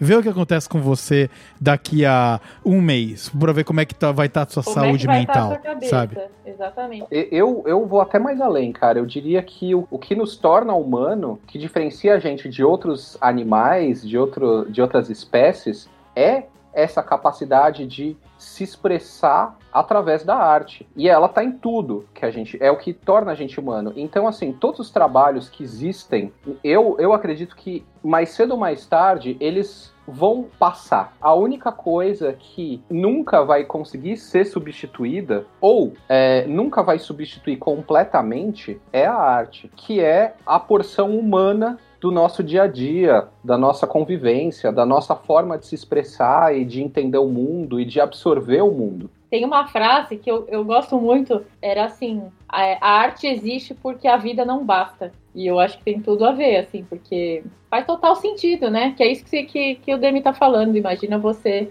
que a vida sem a arte seria, seria reduzida à sobrevivência. Sobrevivência, é. E aí é uma vida muito triste, é uma vida muito mais pobre. Aconteceu um fato aí comigo de que tava tendo aniversário de uma amiga minha, eles são, ela é ucraniana. E a gente já acampou várias vezes, eles são amigos meus já de vários anos, é três, quatro anos que a gente se conhece. São meus vizinhos também, inclusive. E eles tiveram o primeiro contato com a música que não seja Linkin Park comigo. Com alguém que toca violão ali quando a gente vai acampar junto. E aí eles começaram a se envolver com a, né, com tudo. Então, a gente tava lá no aniversário dela, eu levei o, o violão. E chegou ali um momento que eu peguei o violão e eu comecei a tocar ali no cantinho. Eu com meu violão ali, sabe, tomando uma cerveja. E passou tipo 5, 10 minutos, já tinha uma galera em volta ouvindo e, e, e, grande maioria que nem falava português. E eu cantei músicas em inglês, mas cantei muita coisa nacional, né? E a galera, caralho, mano, nossa senhora, tipo. muito especial, eu nem, nem sabia que, que era, sabe? Era, parece que mind blowing, assim, sabe? E para mim foi, eu, você falou, né, Andrei, do, do feedback que, uhum. que às vezes uhum. você toma. E para mim, isso no meu nível amador, dentro das minhas competências, eu falei, caralho, olha, realmente tem muito valor que a galera às vezes nem sabe que tem, mas quando tateia, né, e atinge, é diferente, né? E é bonito, né? A gente fica, eu, eu, eu fiquei mal feliz, né? Falei, ah, vou tomar até mais uma cerveja aqui orgulho, agora. Assim, né? é, é arrepia, é, né?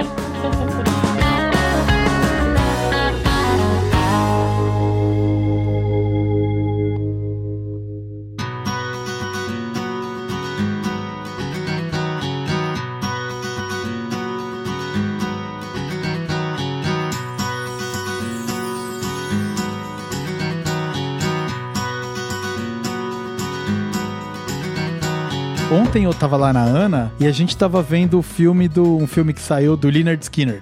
É um filme barra documentário, né? E, mano, é animal! É animal, assim. Primeiro, os caras são lá da década de 70, né?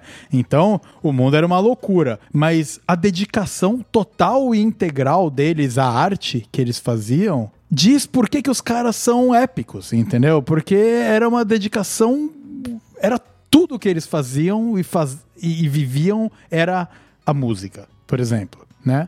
E eles foram uns fudidos até que deixaram de ser uns fudidos, né? Até que o negócio realmente virou. Poderia nunca ter virado, né? E, e é muito legal porque você vê que até esses caras têm um. Cara, como é que é o nome? Tem aquele filme da Lady Gaga. Como é que é o nome? É. Aqui é ah, Nasce uma Estrela. É. Nasce Born, uma Estrela.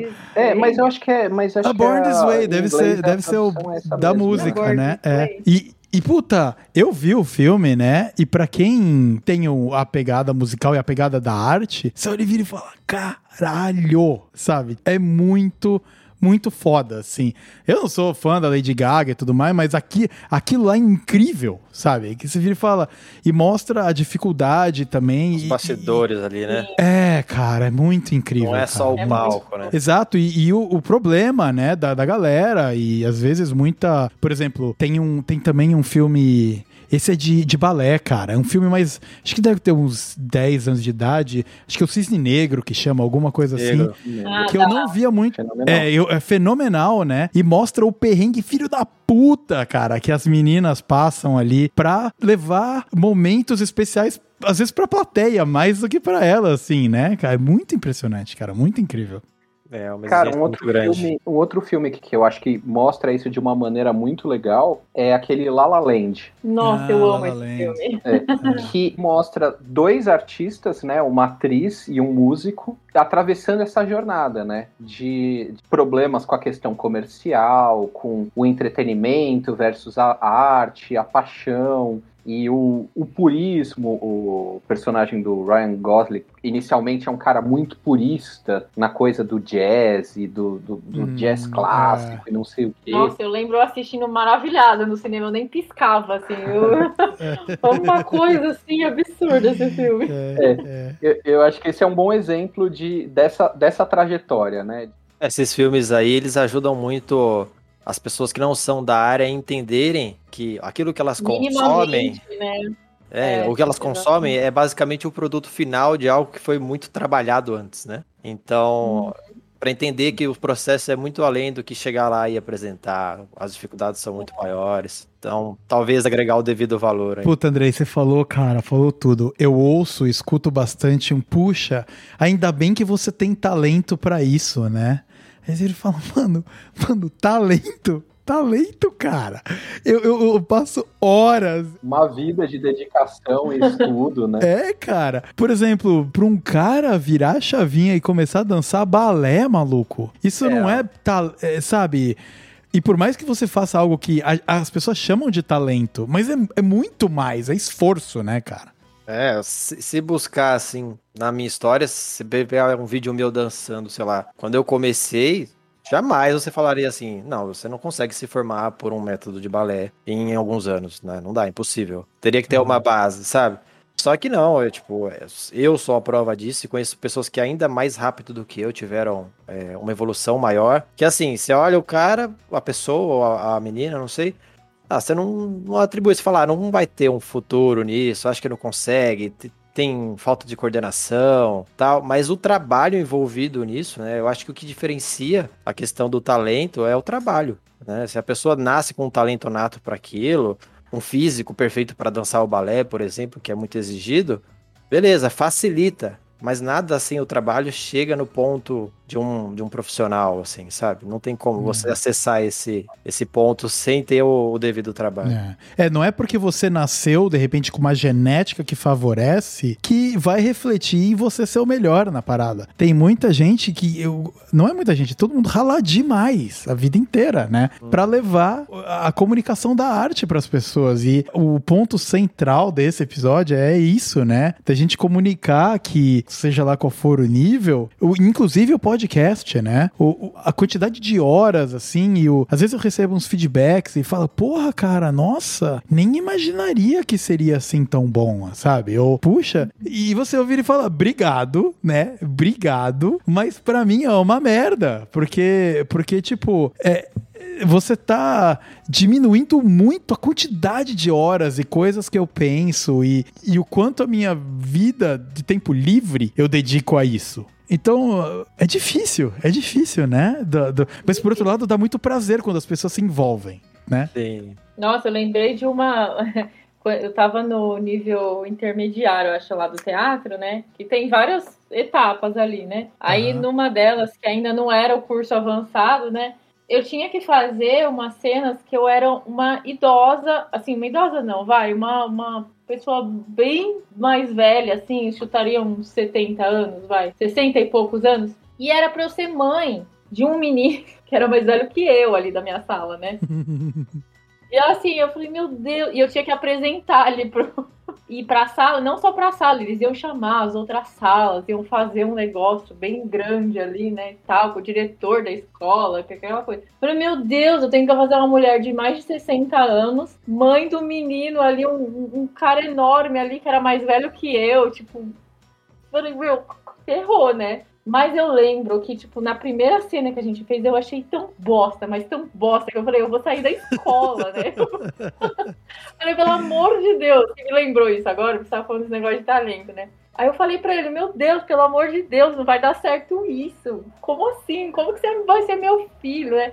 Aí eu lembro que a gente ensaiou tanto, a gente ensaiou. Eu, eu estudei tanto, eu vi tanto filme, eu li o livro lá, que era de uma peça super famosa, antigaça, né? E aí, quando a gente foi apresentar, nossa, assim, os professores vieram falar com a gente, vieram gente falar, nossa, eu sou sua fã das outras salas, assim, eu nem acreditei, porque a primeira cena que a gente fez foi tão bosta que eu falei, olha só, o que, que é a, o treino ali, né, que a gente É. fez. E pra você ver que, assim, a dedicação ninguém tá vendo ali por trás. Porque não é só É. você pegar e fazer, né? Não só isso, como a dança, como tudo, né? É. É, são muitas horas de dedicação ali até você... Vem, vem a pergunta: qual foi a sua sacada? Ah, a minha sacada foi ficar dezenas de horas tentando resolver esse problema. Né?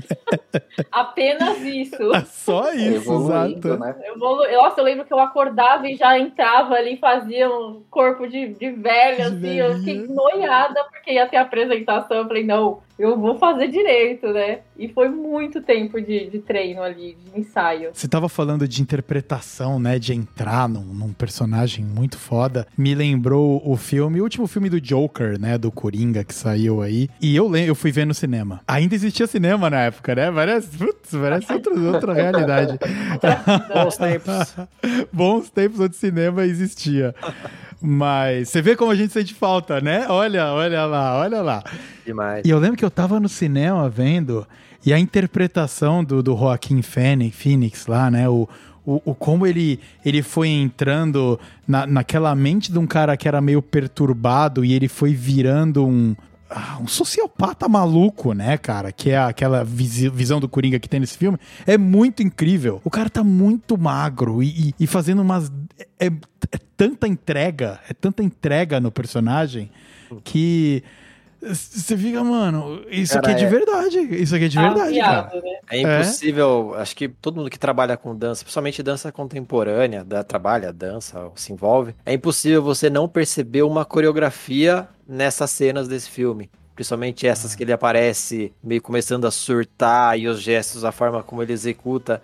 É absurdo como você entra na personagem, assim, você entende o que ele tá te passando. E, e acho que essa, essa é a arte, né? É você fazer essa transmissão de sentimento daquilo que você quer passar pro público que te assiste, né? Então é absurdo como esse cara fez isso com uma maestria bizarra, assim. É, é. O cara te convence que ele é aquele personagem. Você, você não tem dúvidas. Você esquece que é o, o ator, né? é. Você que é a pessoa, o, o- o artista, ele se transforma no personagem de uma maneira assim mágica, né, cara? Parece uma coisa incrível. Mas que não, não foi uma, sei lá, ah, o cara é bom. Não, o cara trabalhou horrores. O cara passou muito tempo estudando e desenvolvendo aquela, aquela linguagem corporal, forma de, de agir, de Você se não faz uma cena dessas que ele fez da noite pro dia. Você não acorda Não, e faz é. aquilo. Você, você ensaia muito, você estuda muito. Puxa, cara, eu, eu tive uma experiência com a Pamela, inclusive, minha cunhada, que a gente foi ver o, o Rei Leão, a peça de musical, né? Ah, eu vi também. Eu assisti também. É o meu desenho predileto, né? Eu, quando vi o Rei Leão quando criança, me emocionei. Acho que eu hoje, cara, com 35 anos e muito menos cabelo, e quando eu olho a cena do, do Mufasa morrendo lá, ainda me emociono, cara. Até Eu não hoje, consigo, né? é, eu não, não consigo. Eu não consigo resistir ao morte Eu do faço Mufasa. essa parte, né?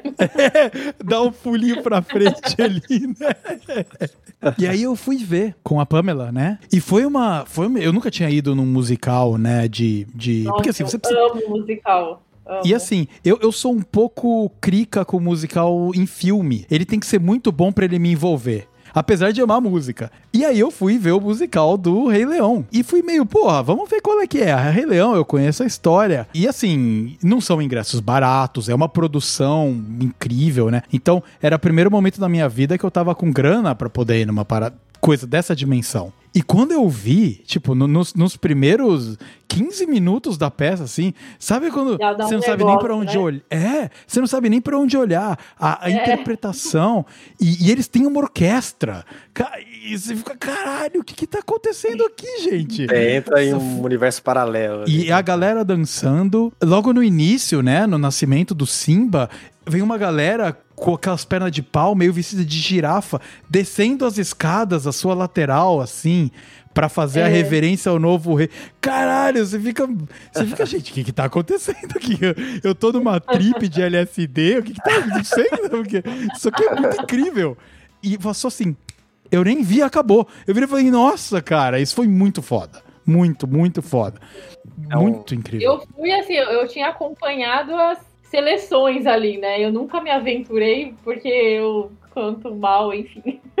Mas eu sempre pe- imaginei que se eu tivesse algum. Se eu tivesse treinado aí, canto e tal, eu ia tentar entrar nessa, né? Não foi o caso, mas eu acompanhei as seleções deles, né? Então, eu fiquei pensando assim, cara, como é que eles vão fazer pra gente acreditar ali no, no corpo do, do animal, né? Então eu fui muito curiosa pra ver assim como é que eles. Porque eu acompanhei as etapas ali das seleções. Então eu fui, ai meu Deus, eu fui desesperada, assim, querendo assistir, assim. Nossa, eu gostei muito do ator que fez o Scar, né? Não, Eu ia Eu falar exatamente dele. Do Scar. A expressão corporal do, do cara que que ele faz. fez ali, né? O cara é incrível. É incrível, é incrível, é incrível, cara. E, e- Ai, e- e nossa, eu, eu gostei mas esse é o Apex, né? É a mistura da música com a dança, com a arte.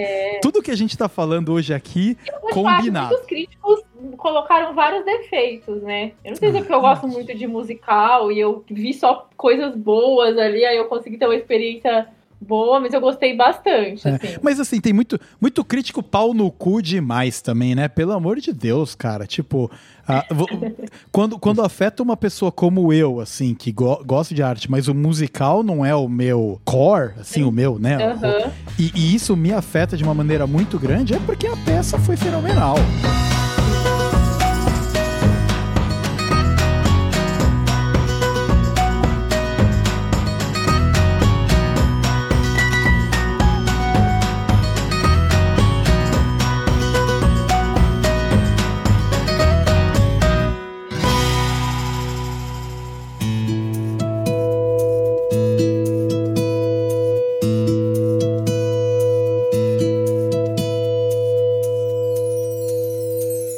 experiência que eu tive, assim, que foi muito próxima da perfeição, assim, em quesito de artes, foi o Cirque du Soleil, né, cara?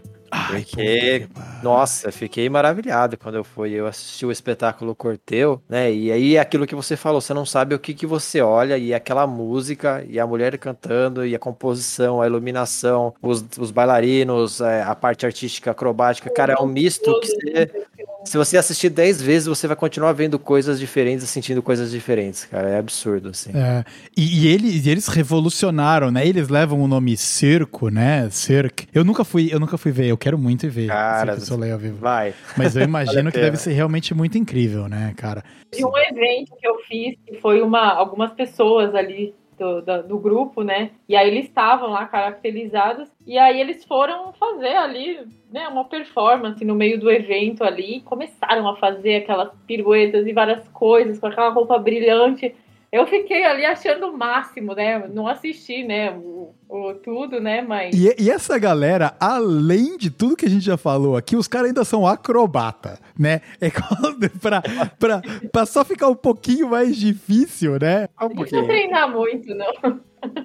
Tem dois filmes que eu queria muito, três, na verdade. Um deles sobre música, minha tendência à música é o Whiplash. É, eu não sei se ele tem a tradução em, em português, porque seria o quê? Splash, não sei qual que seria. Não, É o Whiplash. Mesmo. É o Whiplash mesmo, né?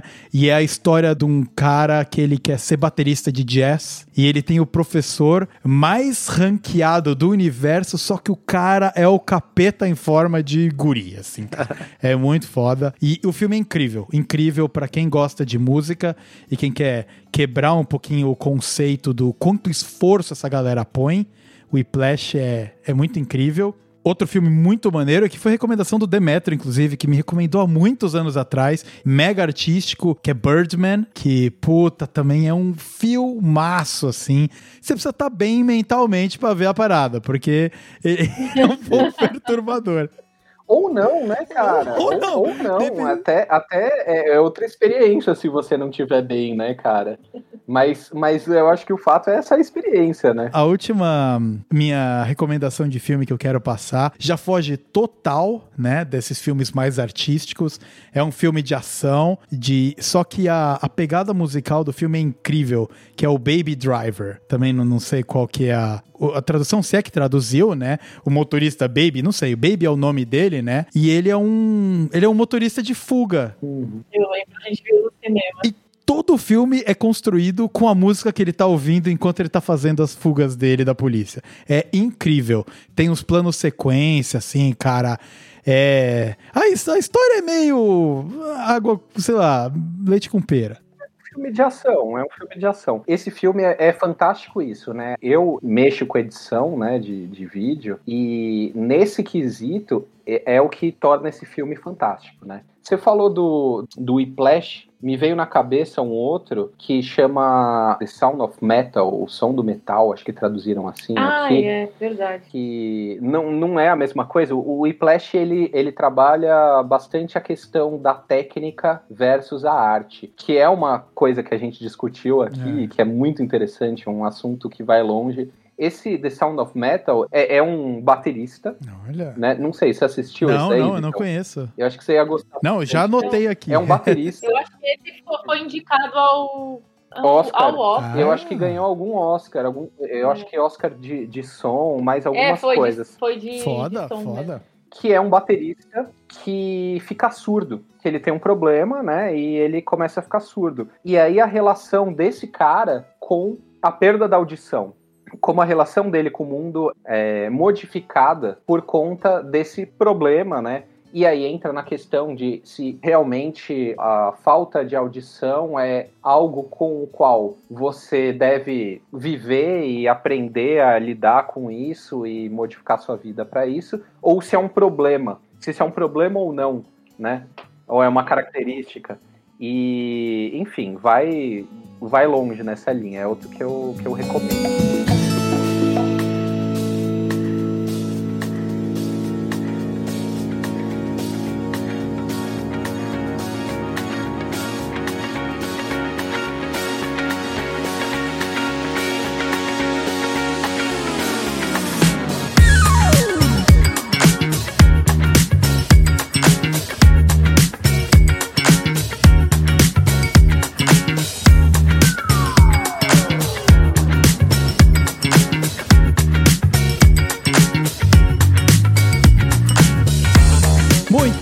Meus queridos convidados, estamos fechando a décima especialíssima edição do É Isso Aí. Muito obrigado por terem participado desse milestone aqui comigo, eh, celebrando um pouco a arte, celebrando também o, o quanto a gente gosta, o quanto a gente dedica e a gente quer passar pra frente, né? Isso que a gente ama tanto. É, vou- vou- quando eu ouço vocês falando do, seja da, da produção audiovisual, do- de, de ser atriz, de, da dança, é, fala com tanto tesão, assim, né? Mesmo que tenha todos os desafios e tem, puta, todos os problemas de da gente conseguir fazer isso acontecer de fato, mas é tanto prazer que às vezes eu fico pensando, se a gente tivesse esse prazer no nosso daily job, às vezes, pra quem tem um, né? Teria uma vida muito diferente. Então, muito obrigado, vocês três, por terem participado. Eu vou agora abrir pra vocês se despedirem. Faz um jabazinho, fala quem você é. Se quiserem passar ah, eu tô no Instagram, ou eu tô no YouTube, ou eu tô, sei lá o que, site, essas coisas. Fiquem à vontade. É o meu agradecimento é abrir o máximo de portas que eu conseguir pra vocês todos aqui. Andrei, começa você, cara, o dançarino. Muito obrigado, cara. Não tenho palavras pra agradecer. Imagina, cara, eu que agradeço o convite. Foi muito bom trocar essa ideia com vocês, conhecer aí um pouquinho de cada um, né, da história, as dificuldades, os prazeres. Se quiser, sei lá, conhecer, saber quem é que ele tá falando aqui com vocês, entra lá, Andrei Ishimura, deve ser o único do Instagram. E se fosse para deixar uma mensagem final aí, é se permitam dançar né? Seja qual for a dança, seja qual for a modalidade. Se permitam experienciar isso uma vez pelo menos, que eu tenho certeza que vocês não vão se arrepender. É isso aí. Obrigado, Andrei. Muito puta, bonito. Tocou o coração aqui de verdade, cara. E inclusive o Valeu. Andrei também é personal e tal e tudo mais, né? Eu vou deixar aí o, o Instagram do, do Andrei aí para quem quiser dar uma, dar uma comentada. E se de repente você tá querendo dar um shape, entre em contato com o cara, meu. O cara. Estamos aí. Pessoa, pessoa classe A. Pessoa classe A. Muito obrigado, Andrei. Obrigadão, então, valeu. Bia, obrigado, muito obrigado também. É muito especial ter você aqui. Você, quando entrou mais na turma, eu já estava morando fora, né? Então a gente, te, a gente teve é, pouco verdade. contato. E quando o Demetrio falou que você animou participar e trazer a parte de, de atriz, né? A parte cênica aqui pro, pro podcast. Foi muito especial para mim. Então, muito obrigado. Dê o seu, seu tchau para quem nos ouve. Ah, eu que agradeço. Foi muito legal, gostei muito de ter participado. É, agradeço a oportunidade também de poder dividir um pouquinho, né? Às vezes a, as pessoas não, não têm muita ideia de como é que as coisas funcionam, né? Por trás do resultado. E eu acho importante, acho muito bom a gente poder compartilhar esse tipo de informação, né? Para realmente poder dar mais valor, né? Quem sabe a, a profissão e acho que é bem, bem importante. E muito obrigada pelo espaço, gostei muito de participar. Bom, se quiserem seguir quem vos fala, arroba no Instagram. E fica, vou deixar uma frase aqui que é Paulo Gustavo, né? Que eu amava muito mesmo sem conhecer. a arte salva. Vou deixar essa frase finalizada aqui. Ai, muito bonito. Obrigado, Bia. Ai, ai, ai, eu tô, tô terminando emocionado o episódio, tá complicado. E obrigado mais uma vez também. Uh, se você quiser entrar em contato com a Bia, vai estar tá na descrição do episódio, com certeza. E Demétrio, eu vou te dar um desafio. Você tem 20 minutos para fazer a sua conclusão. não, cara, eu não vou, eu não vou me, me alongar, não. Eu vou, eu vou aproveitar esse espaço que você deu para divulgar, para as pessoas divulgarem eu vou falar o seguinte, a gente não comentou aqui, mas a gente tá gravando no dia seguinte que eu acabei de finalizar um festival que eu passei os últimos tempos aí, meses aí trabalhando. Eu participo de um coletivo, né, que se chama Índio Indie, que é ligado a audiovisual e música independente, né? O, o foco é através do audiovisual divulgar bandas brasileiras independentes que não tem tanto espaço na mídia, mas que tem um trabalho muito bacana, que passam uma mensagem legal e tudo mais. E a gente fez é, um festival chamado Cultura Educa, que tenta unir a educação e a cultura, que eu acho que tem tudo a ver com o nosso papo, né? Quanto a, a cultura as artes em geral, elas podem modificar de uma maneira positiva a sociedade, podem ser um meio de transformação da sociedade, e a gente fez um festival todo pensando nisso. Então, esse festival ocorreu em três dias, foi todo online, né? Porque a gente ainda está em épocas de pandemia, que uniu shows de bandas e debates com educadores sobre educação, né? E a gente aproveitou o gancho que agora no dia 19 de setembro, gente, o Paulo Freire, que é o patrono da educação brasileira, estaria com, completando 100 anos. Então a gente fez debates relacionados ao Paulo Freire. E quem quiser dar uma olhada lá, procura nas redes sociais, em especial no YouTube, que está o conteúdo todo lá. Festival Cultura Educa. Tem um material muito legal, tanto de debates de pessoas muito, muito boas, né, que entendem muito, que vivem a educação e a cultura, como também vários shows muito bons. A gente tem é, seis bandas, né? A gente pegou três bandas menos conhecidas, né, que estão nessa linha mais independente, e três bandas mais estabelecidas, vamos assim dizer.